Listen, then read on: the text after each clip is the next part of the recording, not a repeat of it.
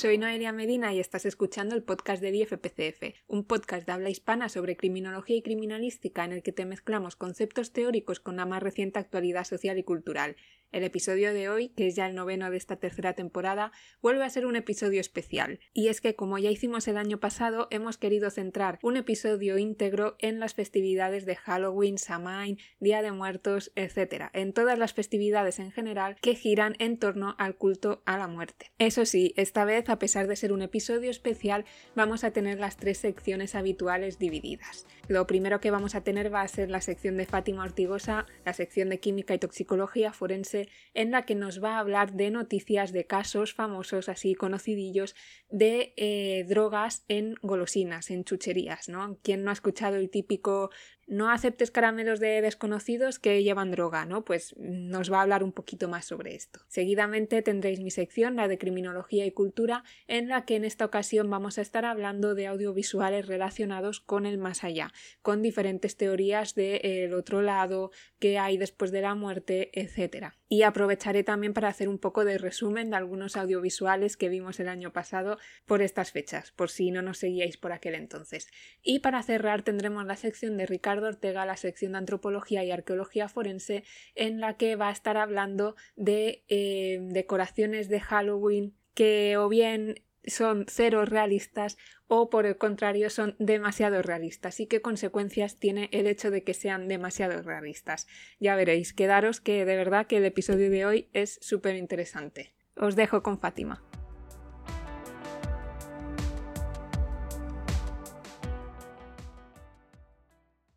Hola a todos, bienvenidos como siempre a un nuevo capítulo del podcast del IFPCF.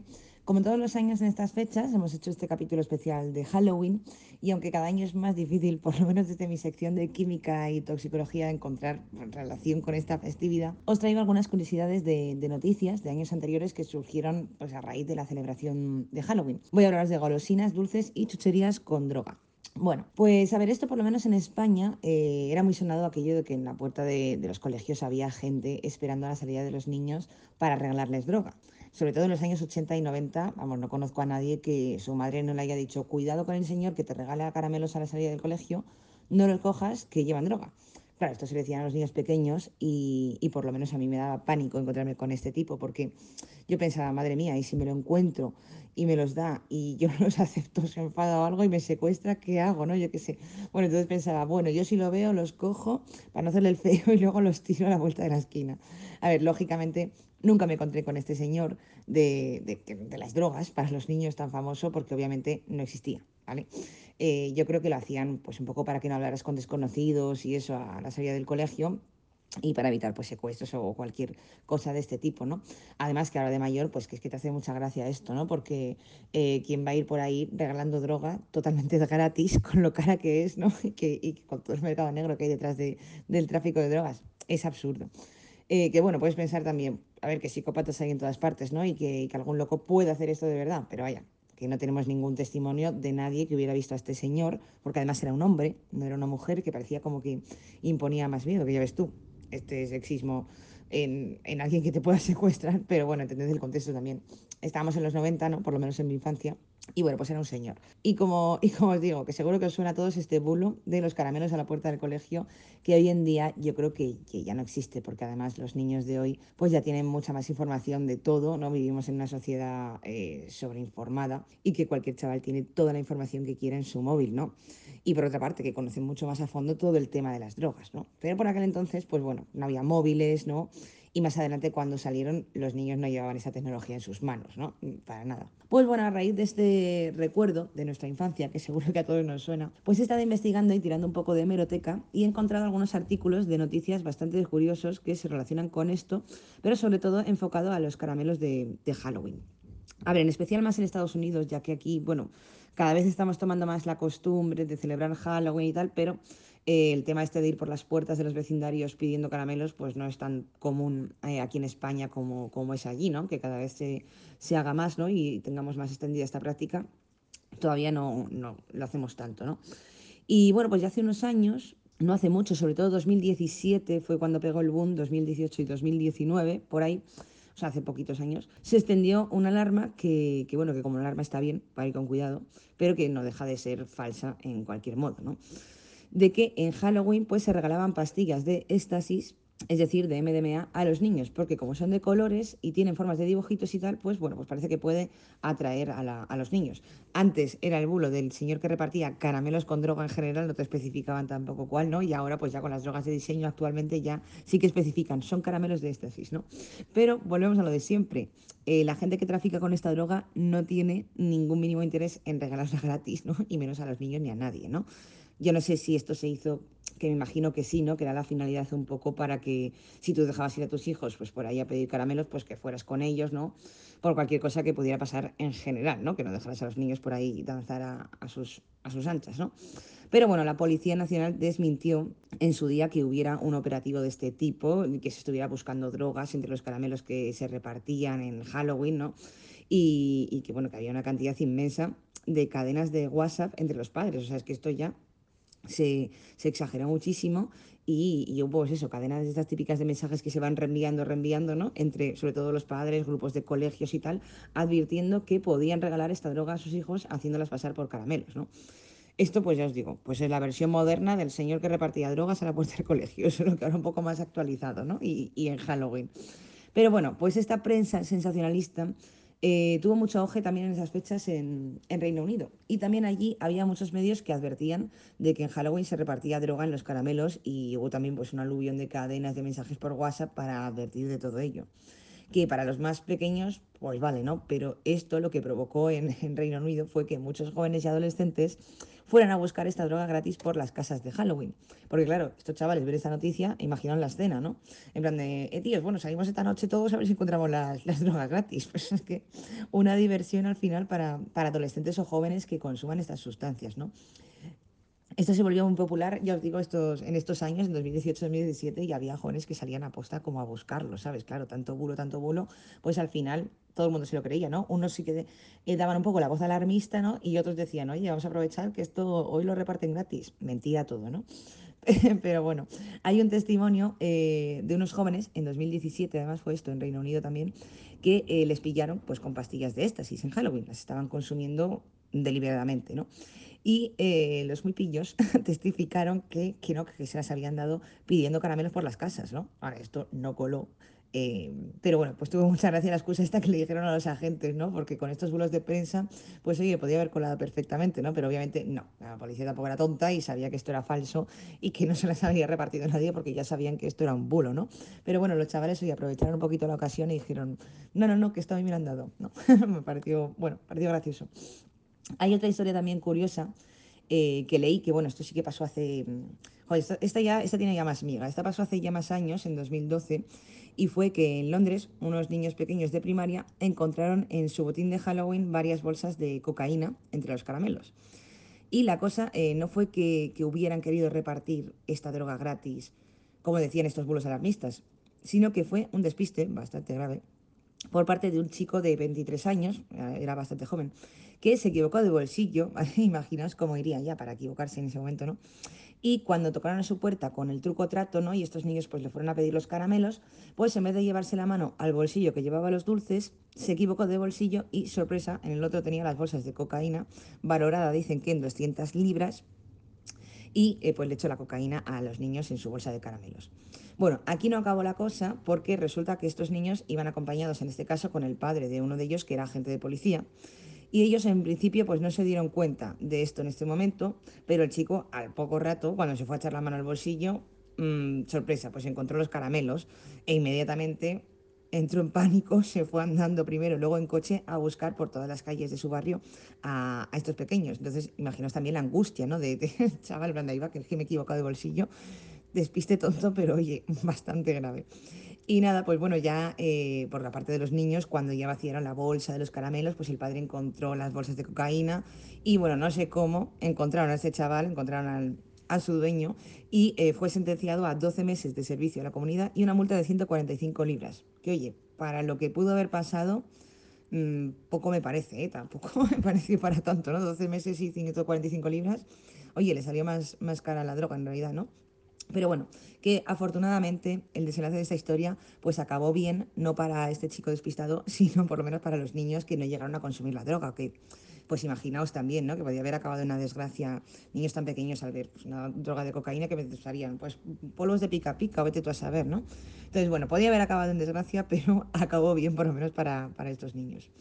Y bueno, pues a raíz también de, de estas historias, no sé si, si lo habréis visto o lo mismo en alguna serie estadounidense que, que haya aparecido, ¿no? Que hay escáneres de rayos X para analizar las chucherías de Halloween. Eh, bueno, esto sale en Los Simpson. Además, eh, para los que seáis fans o veáis mucho Los Simpson, y es un capítulo que tiene ya bastantes años. Si sois fan de Los Simpsons, seguro que, que sabéis a qué capítulo me refiero. Y, y, bueno, aparece esto de los escáneres. Y esto sucede, de verdad, sobre todo en Estados Unidos. Eh, obviamente estos escáneres no pueden detectar droga, porque lógicamente los rayos X no detectan estas sustancias, pero lo que sí que puede detectar pues son, eh, o sea, se hace un poco con la finalidad de detectar posibles cuchillas de afeitar o cualquier elemento punzante metálico que pueda llevar en el interior de los caramelos. Esto también viene del mismo bulo, del de regalar drogas, solo que, bueno, este, en este caso un poquito más gore, ¿no? Y, por supuesto también fue desmentido, porque, a ver, no dejaba de ser una leyenda urbana para asustar en estas fechas, ¿no? Pues hay caramelos que llevan cuchillas de afeitar y hay un niño que se murió en no sé dónde porque se lo comió. Todo esto es mentira, ¿no? Eran historias que, pues, se hicieron un poco para asustar en esta época, ¿no? Pero que pues de, eh, toda la alarma que saltó y como los medios de comunicación pues siempre siguen el bulo, ¿no? Sin, sin confirmar nada, muchos de ellos pues claro, entró en pánico y incluso eh, muchas autoridades de muchas localidades de Estados Unidos ofrecen hoy en día eh, una revisión de dulces con máquinas de rayos X, ¿vale? O sea, ponen ahí la máquina de rayos X y, y pues la gente pone ahí su bolsa de chucherías recolectada en Halloween para ver si lleva cuchillas. Bueno, mmm, a ver, mejor prevenir ¿no? que, que, curar, pero bueno, no hay, de qué, no hay de qué preocuparse. ¿no? También se emiten muchos avisos en muchas localidades dando consejos sobre revisar las golosinas de, que reciben los hijos que bueno, me parece bien igualmente porque, oye, pues si te han dado desconocidos, ¿no? Hoy en día, pues sobre revisar que no lleve nada y que sean dulces normales, pero vamos, de ahí a tanta alarma, pues tampoco, tampoco. Y bueno, pues esto es verdad que ha llevado a muchos expertos a analizar pues esta situación tan alarmista, sobre todo en el Halloween con estos dulces, ¿no? Y por ejemplo, hay un testimonio de Joel Best, que es un profesor de sociología y criminología en la Universidad de Delaware, que lleva desde los años 80 analizando todas estas informaciones de prensa sobre incidentes relacionados con los dulces que los niños reciben por Halloween. Y este hombre asegura que eh, no hay ninguna prueba de que ningún niño haya resultado seriamente herido o se haya muerto como consecuencia de golosinas ni contaminadas, ni con cuchillas, ni nada. Es decir, no hay testimonios de que esto haya pasado. Esto nunca, nunca ha pasado, ¿no? Entonces este experto también confirma de que, bueno, más desde, de, desde el punto de vista sociológico, pues que se trata de una leyenda contemporánea y que mmm, sociológicamente es una manera de expresar los temores que los adultos tienen sobre el bienestar de sus hijos y que bueno, que sí que empezaron siendo pues estas bromas algo macabras, como os he dicho, para asustar en estas fiestas, pero que han acabado convirtiéndose en rumores que se han extendido y que los medios de comunicación no han dudado en contribuir a ello. Entonces, sociológicamente, este experto también dice que, bueno, que esto es una muestra de que, por lo menos en Estados Unidos, ya que él es de allí, que los vecinos no confían en los vecinos, y aunque bueno, esto se puede extrapolar a, a, cualquier lugar, ¿no? Y que mucha gente pues está incluso dispuesta a pensar que el vecino que es solitario del final de la calle pues es un loco que quiere matar a sus hijos, ¿no? Un poco eh, estado de pánico eh, que se va extendiendo. A ver, eh, que siempre puede ser, ¿verdad? Y que psicópatas hay en todas partes, ¿no? Ya eso tenemos que ver las noticias, las películas, ¿no? Que esto existe, ¿no? Pero bueno, siempre mejor andarse con cuidado, pero tampoco hay que ser tan alarmista, ¿no? Y más cuando no se tiene ninguna prueba infundada de ello. Y bueno, pues por otra parte, eh, con lo que sí deberíamos de tener ojo en estos casos relacionados con los dulces dentro de Halloween, esto sí que sí, es con los dulces de marihuana, por ejemplo porque estos sí que son legales en muchos países o en estados, por ejemplo, de, en el caso de los Estados Unidos, que eh, donde sí que es legal la marihuana la marihuana de uso medicinal o la marihuana de, de, uso recreativo. ¿no? Hay muchos países que ya está legalizado completamente. Entonces, al legalizar la marihuana, ya sea cualquiera de estos usos, aunque sobre todo más que el medicinal, el uso recreativo, pues existen muchos dulces, galletas o brownies a base de THC, que seguro que los hemos visto, nos suenan a todos, ¿no? Bueno, pues con esto ya sí que hay que tener cuidado en Halloween, porque es verdad que eh, contienen cantidades muy pequeñitas de THC, ¿vale? En estos casos de, de, estas ventas, como digo, de dulces legales al público, son cantidades muy pequeñas y sí que hay que extremar la precaución porque no es nada aconsejable que se lo tome un niño. Entonces, bueno, aquí sí que se puede saltar la alarma o, bueno, simplemente lo que advertían muchas autoridades, revisar las golosinas de los niños en Halloween y, oye, que hay alguna con THC, pues para los adultos, eso que se llevan los padres y las madres. Entonces, en este caso, sí. Eh, pero bueno, solo en sitios donde, donde sea legal, claro. También lo que sí que hay de venta legal en países donde está ilegalizada por completo, como por ejemplo básicamente aquí en España, ¿no? Son dulces de marihuana entre comillas. Digo marihuana entre comillas porque en realidad no es marihuana como tal, sino que estos dulces eh, suelen estar hechos con una baja proporción, más o menos de un 10% de proteína de cáñamo. ¿Qué pasa? Que el cáñamo pertenece a la planta del cannabis, pero es que la proporción de THC que tiene el cáñamo es irrisoria, o sea, contiene menos de un 0,3% la planta del cáñamo y normalmente se suele emplear para hacer tejidos, no sé si habéis visto pues estas riñoneras y estas mochilas que son de cáñamo, ¿no? Y pone THC free, pues se refiere a esta planta del cáñamo. Entonces, si nos referimos a marihuana como tal, es la variedad de la planta del cannabis que sí que contiene THC en proporciones algo más grandes, ¿no? Normalmente estos dulces, como os digo, que, se pueden encontrar sin problemas en cualquier grow shop, que pone, pues eso, caramelos, chupachos de marihuana, caramelos de marihuana, chocolate y mucho de marihuana, pues no llevan marihuana, en realidad, ¿no? Eh, esto es lo que se vende mucho pues en los países en los que no está legalizada, pero en realidad, pues técnicamente no debería poner marihuana, sino cáñamo. Pero claro, chocolate de cáñamo, pues eso a lo mejor no vende tanto, ¿no? Entonces, bueno, cuidado con estos dulces de marihuana, sí, pero sobre todo en los países en los que esté legalizada. Eh, aquí en España, pues no hay que preocuparse porque estos dulces de marihuana, entre comillas, no llevan eh, THC, ¿vale? Llevan 10% de cáñamo, que el cáñamo ya fijaos lo que lleva, nada, ¿vale? O sea, no tiene ningún, eh, ninguna propiedad psicoactiva los dulces ni ningún efecto que se asemeje lo más mínimo al THC o al cannabis, ¿no? luego sí que hay otros también que contienen, es el CBD. Por ejemplo, eso también hay muchos chicles de CBD o dulces de CBD, ¿no? Que es otro alcaloide mayoritario también en el cannabis, pero que no es psicoactivo. O sea, ya estuvimos hablando un poquito también del CBD en otros capítulos del podcast y de las aplicaciones que tenía eh, a la marihuana medicinal, etcétera, ¿no?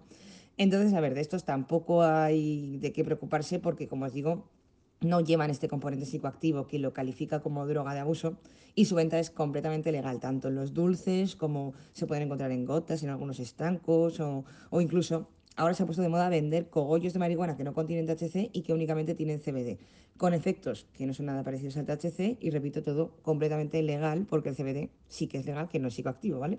Entonces, tanto dulces como esto o de cáñamo, aunque ponga marihuana en la etiqueta, aquí en España sí están vendidos de forma legal en un establecimiento eh, de este tipo, de grow shops tal, Mm, no tiene THC, ¿vale? Esto tampoco tenemos que preocuparnos. Pero repito, en los sitios en los que la marihuana es legal, ya puede que sí, que a lo mejor, pues alguna galleta un brownie, ¿no? Que se pueda escapar por ahí, o haya gente ahí con mala fe repartiéndolo, ¿no? O con buena ahí, depende de, cómo se mire. Así que nada, bueno, pues esto es un poquito lo que os he venido a hablar así desde mi sección de, desde Halloween. Eh, como siempre, espero que os haya gustado y que os haya divertido y que hayáis aprendido cosas nuevas, sobre todo. Y pues nada, solamente me queda desearos una buena noche de Halloween y que no soñéis con el señor que reparte drogas gratis porque eh, aún lo estamos buscando y desde los 80 no lo hemos encontrado. Así que feliz Halloween y os esperamos en el próximo capítulo. Y antes de pasar a la sección de criminología y cultura, comentaros un par de novedades que estamos teniendo estos días en el centro. Para empezar, hemos abierto nuevos grupos con nuevas fechas para la mayoría de nuestros cursos. Tenéis, por ejemplo, que el día 2 de noviembre se inicia una nueva edición del curso de anatomía para artistas, este curso que impartimos en conjunto Ricardo y yo y que está destinado a artistas de, diferentes disciplinas, eh, ya sea eh, personas que se dedican al cine, a la literatura, eh, a trabajar con arcilla, a dibujar a mano, a dibujar de forma digital, etc. Nosotros lo que hacemos es daros la parte teórica anatómica y la parte, una parte de creatividad para que podáis aplicar esta anatomía a lo que es, vuestro arte en sí. Y además os asesoramos sin ningún problema para el proyecto que tengáis en mente o, o futuros proyectos.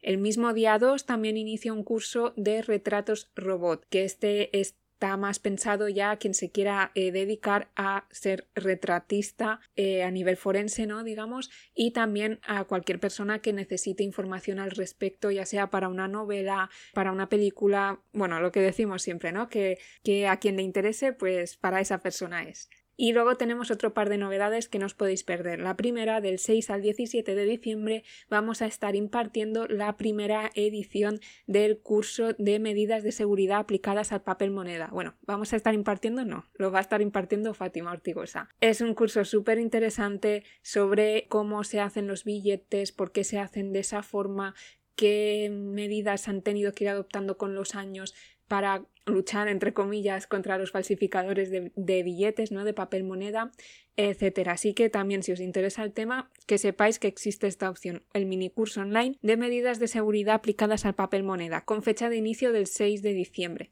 Eso sí, siempre que hablamos de fecha, recordad que también os podéis consultar por privado porque normalmente tenemos los cursos abiertos y los podéis hacer fuera de fecha. Si el curso está en el plantel docente, lo podéis hacer cuando queráis. Las fechas son orientativas por si queréis seguir unas pautas y tener a alguien que os vaya diciendo tal día, tal clase, ¿no? Que muchas veces viene bien para no perder el hilo. Pero los podéis hacer perfectamente a vuestro ritmo cuando queráis. Y el 6 de diciembre volvemos también con una edición renovada del mini curso online de psicopatía, sociopatía y psicosis en el cine y la televisión. Es la primera vez que este temario, que se ha ampliado, como os digo, porque de hecho este curso lo doy yo, se da como mini curso desde el Departamento de Cultura. Anteriormente era un seminario en el Departamento de Criminología, pero hemos adaptado el temario, lo hemos eh, renovado, como decía, y a partir del 6 de diciembre lo tenéis disponible como mini curso en el Departamento de Arte y Cultura del IFPCF. Es un curso en el que vemos así de, a modo introductorio qué es la psicopatía, qué es la sociopatía y qué es la psicosis, que son tres conceptos que habitualmente se entrelazan de forma errónea en el cine o se intercambian ¿no? directamente y entonces a partir de conocer bien las características de cada una de, ellas, de ellas analizaremos algunos personajes que o correctamente o erróneamente se han enlazado a la psicopatía, a la sociopatía y la psicosis y veremos hasta qué punto es una buena representación o no de ellas, ¿no? Y qué implica a nivel social ese tipo de representación, que es quizá lo más interesante y lo que os puede ser más de ayuda. Y luego también, si os interesa la antropología física y forense, echarle un vistazo a la web y a las redes porque recientemente y en los próximos días vamos a seguir sacando algunos cursos específicos sobre identificación humana, osteología, etcétera. Tenemos el, temario dividido en varios cursos, tenemos mm, el curso introductorio, el curso de especialización, etcétera. En resumen, que si os estabais planteando estudiar cursos con el centro, ahora es buen momento porque tenemos prácticamente toda la oferta lectiva activa, con grupos que empiezan prácticamente cada semana y nos adaptamos totalmente a vuestro horario y a vuestras necesidades. Así que sin problema, nos consultáis cuando queráis. Ya sabéis que nos podéis encontrar en las redes arroba IFPCF, en la web www.institutoforense.net, en el teléfono gratuito más 34 por ser un teléfono de España 980 20 86 y en el correo electrónico formación arroba institutoforense.net. Y ahora sí, vamos con la sección de criminología y cultura.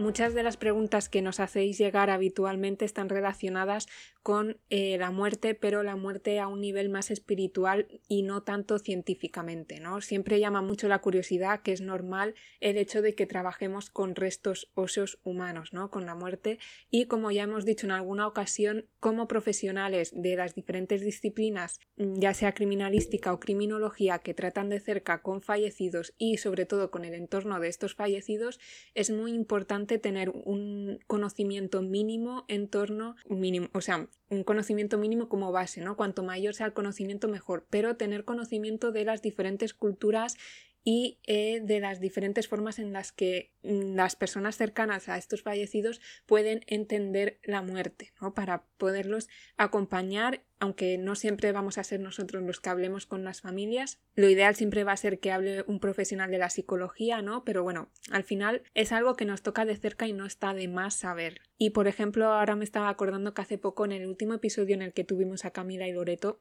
que son antropólogas por si no nos escucháis habitualmente, estuvimos hablando de la importancia de respetar las otras culturas, las otras ideologías en torno a la muerte, aunque no las compartamos. Esto es clave, o sea, cuando desde el centro os hablamos de diferentes aproximaciones a la muerte, no es para que adoptéis ese pensamiento, sino para que sepáis que existe, que hay gente que piensa de esa manera y que como tal es algo que debemos respetar en el contexto en el que nos encontramos. Y enlazado con esto, que es a lo que iba, el año pasado en el especial de Halloween, Samhain, Día de Muertos, etc., os estuve hablando de 5 eh, más 1 de hecho, tipos de audiovisuales que podíais consumir estos días y de los que podíais extraer información en torno a todas estas festividades. Así que os voy a hacer un resumen muy breve de estos seis tipos de audiovisuales por si no escuchasteis el episodio anterior que os comentaba. Y bueno, y si ya lo habéis escuchado, seguro que no los visteis todos y que alguno más podéis extraer. Lo primero de lo que estuvimos hablando fue de películas con elementos clave de la tradición del Día de Muertos, como El libro de la vida, de eh, Jorge R. Gutiérrez o Coco de Adrián Molina y Lee Unrich de 2017. Podemos ver en ellas muy bien representadas las figuras, por ejemplo, de la Catrina o los altares, que son elementos muy típicos del Día de Muertos y la tradición mexicana en torno a la muerte. El segundo tipo eran las películas de Tim Burton, que eh, mucho más allá de películas como Pesadilla antes de Navidad, tenemos títulos que exploran y abordan la mortalidad desde diferentes ópticas como Frankenweenie o La novia cadáver. El tercer tipo son los audiovisuales sobre brujas. Por ejemplo, tenemos películas sobre el juicio de las brujas de Salem, ¿no? Hay cientos de películas sobre ello. O también estuvimos hablando en no solo en este episodio, sino en más de un episodio, sobre la serie Outlander, que aparte de tratar el Samhain, cuenta con el personaje de Iris Duncan en representación de la Wicca y las tradiciones de druidas celtas. Ahora en breve, cuando os traiga un par de audiovisuales nuevos este año sobre lo que es el más allá, como decía al principio, recuperaremos Outlander. De momento lo dejo ahí apartado. El cuarto tipo serían clásicos ambientados en Halloween, como por ejemplo Arsénico por compasión de Frank Capra de 1944, que es una comedia referente del Halloween de los 40 en Estados Unidos y puede ser muy buen ejemplo de la evolución de la tradición estadounidense hasta llegar a lo que es hoy en día. En el número 5 tenemos películas de terror psicológico como Badabook de Jennifer Kent del 2014 o El orfanato de Juan Antonio Bayona de 2007.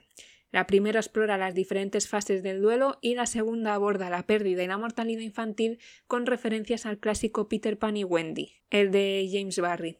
Y por último estuvimos comentando cómo otra buena opción son los especiales de Halloween de algunas series que son clásicos o se pueden ver de forma independiente, como por ejemplo el caso del episodio 6 de la temporada 16 de Anatomía de Grey, que es muy buen ejemplo de las problemáticas sociales que genera la noche del 31.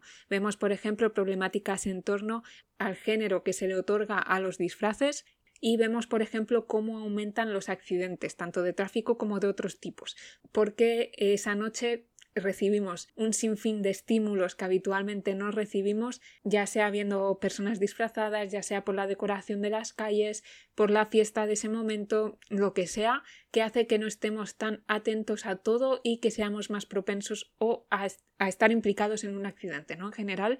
Y bueno, eso sobre el anterior especial. Vamos con el especial de este año. Este año, como os decía, os quiero hablar de audiovisuales que giran en torno al más allá, a, qué pasa después de la muerte, ¿no? Y os quería hablar principalmente de una serie y de una película, pero bueno, haciendo el guion del episodio he enlazado esta serie y esta película con otras y al final os traigo mm, como no llega a 10, pero sí que os traigo bastantes recomendaciones. Pero bueno, principalmente os quiero hablar de dos producciones. La primera de ellas es The Leftovers, que es una serie televisiva estadounidense de la HBO que se estrenó en 2014 y que está basada en un libro homónimo y esta serie cuenta los sucesos que derivan de la desaparición del 2% de la población. Tenemos un misterio en el primer episodio que es esta desaparición del 2% de la población, nadie sabe dónde han ido y en la serie vemos cómo las personas que no han desaparecido tienen que afrontar esta pérdida, ¿no? esta desaparición. Vemos cómo hay personas que crean sus propias religiones, personas que se unen a sectas, prácticamente cada uno tiene sus creencias y afronta de la mejor forma que puede e, este duelo repentino y que además es un duelo que no están viviendo en solitario, ¿no? Digamos, porque a su alrededor tienen a más personas que han perdido a otros seres queridos. Y bueno, esta serie os la quería traer por varios motivos y uno de ellos es que a mi parecer es un poco una fusión de dos series de las que ya hemos hablado anteriormente en este programa y que sé por mensajes que me habéis hecho llegar que os han gustado a muchos de vosotros, os han enganchado y bueno, que me disteis las gracias ¿no? por recomendarla y una de, ellas es la que os comentaba hace nada que es Outlander y la otra es eh, Jericho porque en The West vemos cómo toda la población se tiene que afrontar a un suceso desconocido, es mucho más desconocido que el de Jericó, pero al final lo que es la organización social es muy similar. Vemos como las diferentes figuras públicas de una población, como pueden ser el alcalde, el cura, el jefe de policía, etcétera, tienen que asumir eh, su papel y cómo este papel se puede ver modificado por estos hechos y cómo personas que no tenían ese papel al final lo tienen que adoptar y a la vez vemos referencias a lo que sería el más allá, un otro lado, otra realidad, vemos personajes que se mueven en ambos lados, que cruzan de un lado a otro, que no tienen muy claro por qué cruzan, que esto podría ser una esquizofrenia, ¿no? Podría estar justificado de diferentes formas y esto es lo que veíamos también en Outlander. Y en Outlander también vemos muy claro cómo para que eh, una relación social del tipo que sea para que funcione y pueda sumar, digamos, o sea, tener éxito a nivel ya no solo en la pantalla, ¿no? a, nivel de narrativa, sino en la vida real, se necesita empatía, por decirlo de algún modo, en el hecho de que no tienes por qué compartir la misma creencia que las personas que te rodean, pero sí respetarlas, ¿no? Esto lo vemos, por ejemplo, en las dos parejas protagonistas, pasaba con Claire y Jamie en Outlander, esto lo hemos comentado en muchas ocasiones, como decía, y pasa también en The con... Eh, no os quiero hacer mucho spoiler por si no la habéis visto, pero bueno, si la veis se ve clarísimo cómo hay muchos paralelismos entre lo que ya hablamos en su día de, de Jamie Claire con la pareja protagonista, que esto tiene que ver también con que son una representación ambos casos de las teorías de em, enlace de almas, relaciones kármicas, almas gemelas, como lo queráis llamar, ¿no? Pero que esto lo, lo quiero mantener también porque es algo que hablaremos luego con la película que os quiero recomendar, y es el hecho de cómo muchas culturas, diferentes culturas, se basan en teorías relacionadas con la existencia de un alma, con la existencia de algo más, más allá del plano físico que te permite estar en contacto con tus seres queridos, estén o no en el mismo lado que tú, al lado hablando de estas producciones, ¿no? Pero en lo que sería el plano terrenal y el más allá, si es que creéis que existe un más allá. Así que resumiendo sobre series, si os gustó Lander, si os gustó Jericho, seguramente os va a gustar muchísimo The Left Lovers.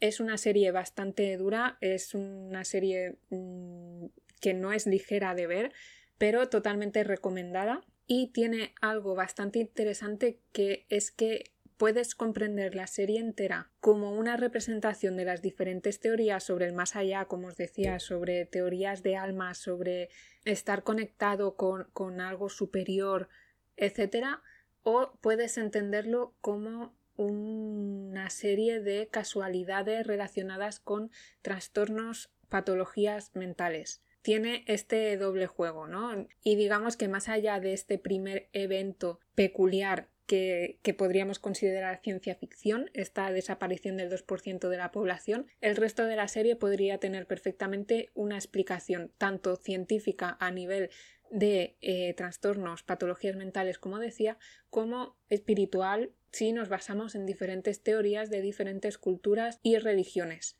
Y voy a pasar ahora a lo que sería la película, pero os dejo un par de recomendaciones más de series por si no sabéis qué ver estos días y buscáis contenido así relacionado con el duelo, la muerte, etc. Tenéis en Hulu la serie de Paz, el camino de la que también estuvimos hablando en este programa cuando estuvimos hablando de eh, la molécula de Dios, de la ayahuasca, que es una serie también súper recomendadísima, sobre todo en las primeras temporadas. Cuenta con interpretaciones brillantes de, de, por ejemplo, mm, los protagonistas son Aaron Paul, Michelle Monaghan y Hugh Darcy. No os la podéis perder, de verdad, recomendadísima.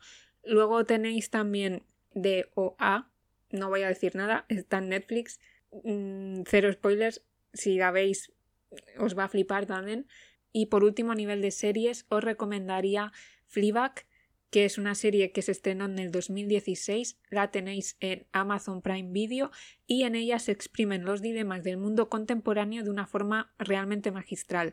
Te acerca como espectador al duelo, la, la culpabilidad, la fe, la falta de fe, ¿no? Esta pérdida de fe, la esperanza y la autocompasión desde diferentes lentes, creando a su vez una pieza feminista autocrítica.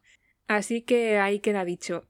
Y en cuanto a películas relacionadas con el más allá, a lo largo de los diferentes episodios de este programa ya hemos hablado de producciones como por ejemplo Soul de Disney Pixar o I Origins de Mike Cahill que gira en torno a esta teoría que os decía de almas gemelas, ¿no? de relaciones kármicas, como lo queráis llamar, y las diferentes teorías sobre también numerología, sobre causalidades, casualidades y sobre todo lo que explora bastante bien esta película es la teoría de reencarnación a la vez que enlaza bastante bien el concepto de alma a eh, los ojos. La típica frase de los ojos son la ventana del alma es la mejor definición para esta película.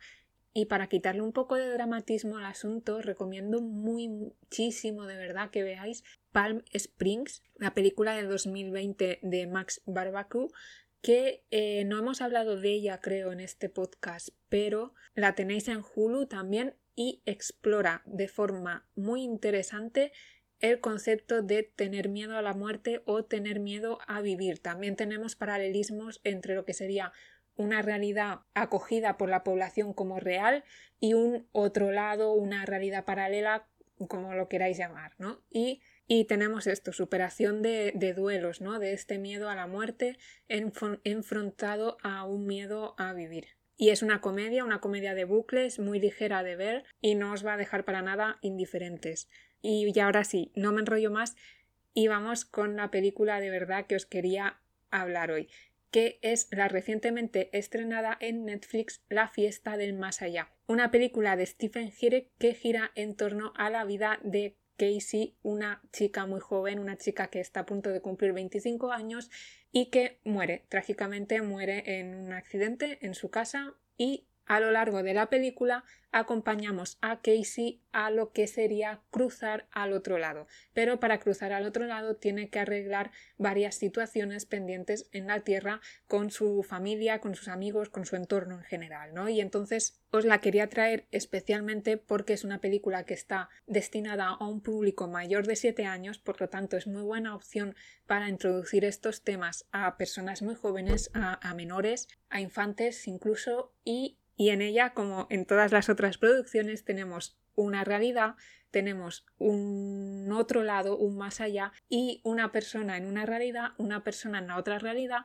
y cómo estas personas pueden vincularse de una a otra por el hecho de que están unidas de alguna forma a nivel de, de alma, ¿no? a nivel de algo mucho más que, que lo terrenal, que lo físico. Es interesante porque en las producciones que os hablaba, no os voy a hacer mucho spoiler, no os preocupéis, pero en las otras producciones de las que os hablaba que tienen esta teoría de almas muy como trama principal, podríamos decir, suelen ser parejas románticas. En esta ocasión nos encontramos con dos amigas, con dos personas que son mejores amigas. Y además tiene detalles muy interesantes como por ejemplo el hecho de que de estas dos amigas, la que queda viva, la que está en el plano terrenal, digamos, es eh, paleontóloga y esto es algo que se vincula mucho a la muerte, ¿no? El hecho de que las personas que trabajamos con restos óseos tenemos más facilidad para conectar con un otro lado que se suele decir.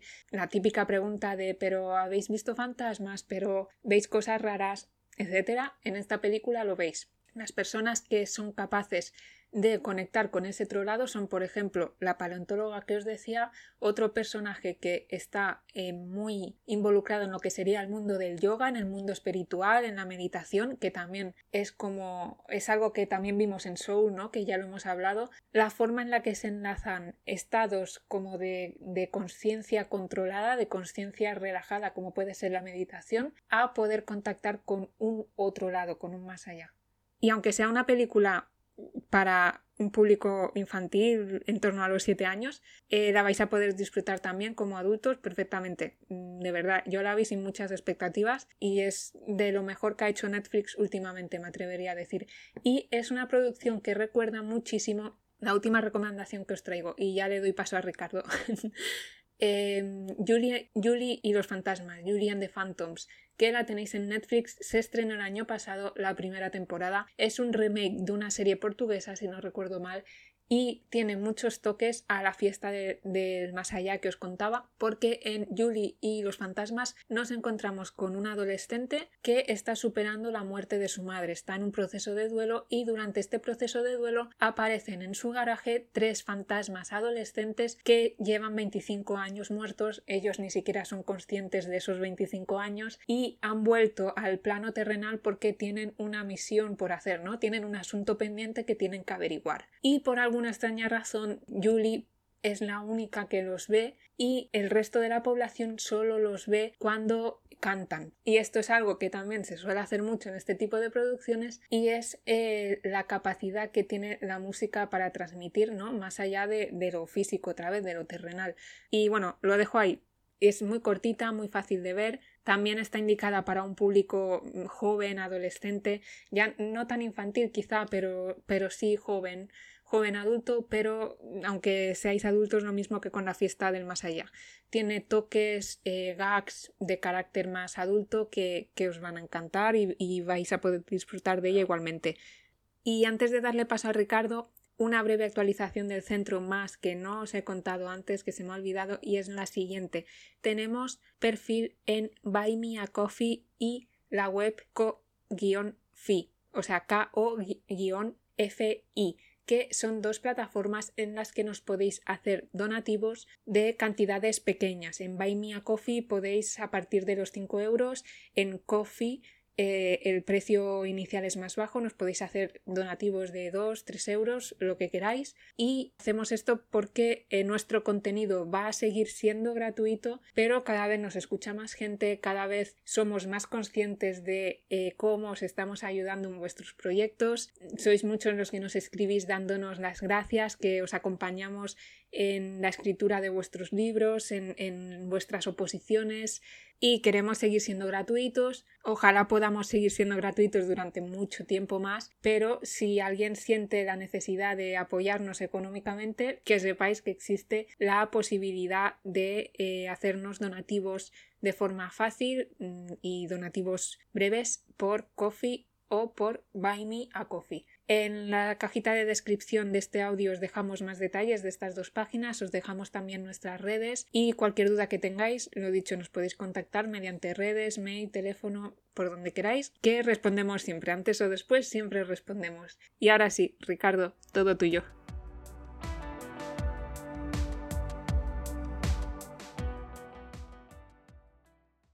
Un año más nos acercamos a las fechas de Halloween y creo que hasta el momento nunca habíamos hablado de las decoraciones de Halloween o por lo menos aquellas que me tocan un poco más de cerca respecto a los esqueletos, ¿no? Porque cada vez que vamos a una tienda, algún bazar, entre comillas, encontramos decoraciones que más o menos acertadas, más menos acertadas que más acertadas, para que no vamos a engañar, porque tienden, pues eso, a modelos neutros, a, estructuras anatómicas muchas veces imposibles, ¿no?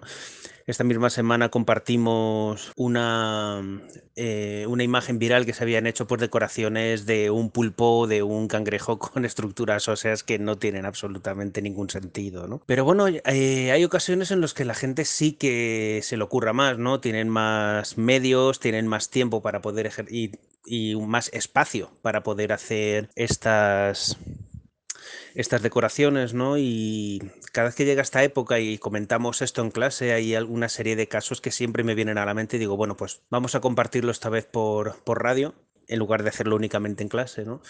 Y yo me acuerdo de dos casos en particular, pero vamos a comenzar por uno en el que eh, la policía tuvo que intervenir, ¿vale? Porque era un, era, es un artista, Steven Novak, que reside en Texas, ¿no? Y es un artista que digamos que decoró excesivamente su casa con, con simulaciones de asesinatos, vaya, para que no vamos a engañar, ¿no? Tenía pues dentro del jardín eh, un cuerpo que le había aplastado la cabeza un objeto, otro que tenía un elementos eh, cortantes en la espalda, otro que era un, una carretilla con miembros, ¿no?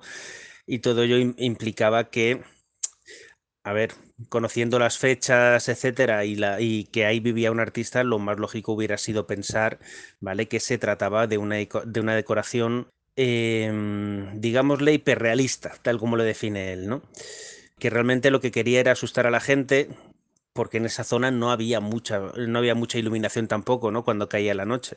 No sé si habéis estado en zonas residenciales allá en Estados Unidos, pero hay una farola cada, cada 40, 50 metros, o por lo menos en la zona donde vivía yo por aquel entonces, ¿no? Entonces, por eso, pese a que algunos vecinos habían alabado la obra, porque al fin y al cabo era un trabajazo muy grande y era una persona que, que tenía pues la idea de proporciones, la idea de, de, procesos de descomposición muy claras, ¿no? Debido a su, a su trabajo, acabaron llamando a algunos vecinos que no se lo tomaron tan bien o algunos viandantes llamaron de manera constante a la policía hasta que al final se presentó ahí, ¿vale? Pero que que realmente sucedió lo que se, lo que se suponía, lo que se pensaba que se tenía que suceder, ¿no? Llegaba la policía, pasaba de vez en cuando allí, llegaban, les felicitaban porque les parecía muy bien la idea y se marchaban, ¿vale? Que independientemente de lo que digan los vecinos, que la decoración era maravillosa, siempre y cuando sí era decoración, claro. Pero luego hay otros casos en los que no se tiene tanta fortuna. Hay dos casos, uno que me pilló terminando el máster, que allá por 2008, el primer máster, 2008-2009 no me acuerdo, había, si no había terminado el máster, estaba terminando, eh, hacía poco que lo había terminado. También en Estados Unidos, obviamente, ¿no? Porque allí se les va un poco la, los medios a la hora de poder hacer este tipo de situaciones, ¿no? Y es que ocurría que un vecino de, de, allá, ah, de descendencia árabe, eh, por lo que estoy leyendo ahora, recordando el caso, Mustafa Mahmoud Zaid, de 75 años, ¿vale? Eh, eh, presen, presentaba un orificio de disparo sobre un ojo, bueno, directamente sobre el ojo, quiero decir, ¿no? Y, y, había caído, pues, sentado sobre una, sobre una silla en el balcón suyo que estaba situado en el tercer piso, ¿no? Y un tercer piso además que daba a la, daba a la calle, por lo tanto cualquier viandante podría, podría eh, verlo y confundirlo con una decoración muy realista, ¿no? Pero, pero, pero bueno, eh, teniendo en cuenta además la proximidad de las fiestas. ¿Vale? Y sobre todo teniendo en cuenta la tradición que tiene Estados Unidos respecto, respecto a esta celebración de la Noche de Brujas. ¿no? ¿Qué ocurre? Que pasaron las fechas, se fueron recogiendo todo el mundo las decoraciones de, de Halloween, pero esta se quedaba. y no solo se quedaba, sino que empezaba a oler mal. Entonces ahí ya los vecinos dijeron que, que, ahí pasaba algo, llamaron a la policía, les llegó el, el, servicio médico forense y retiraron el cadáver y se vio que se trataba de un suicidio, ¿no? Y nos quedaría otra sección, otra parte, que esta sí que recuerdo vivamente porque me pilló cuando estaba estudiando en, en la Academia de Defensa, en el que era similar. En este caso hablamos de, de Ohio también, ¿vale?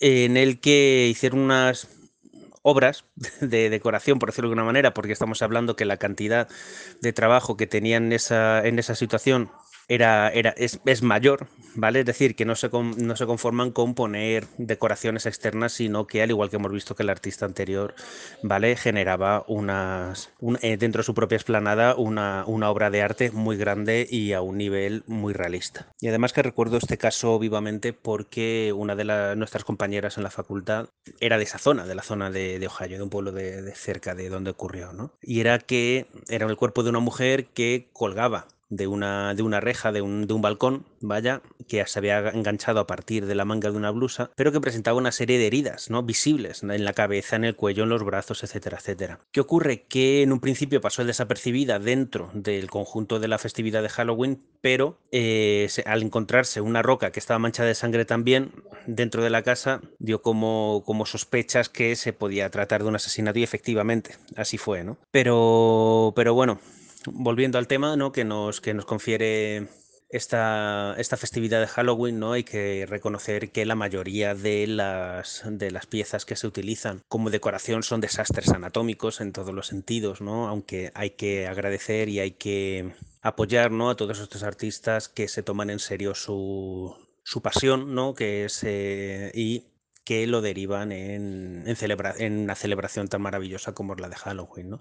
no hablamos solo de decoraciones, hablamos de festivales, hablamos de, de arte, hablamos de cine, ¿vale? hablamos de series que tienen esta trama central y a partir de la cual, pues oye, nos sentamos alrededor de la tele durante un rato y, y pasamos ahí un, una buena tarde, ¿no? Con, con un poco de susto en el cuerpo.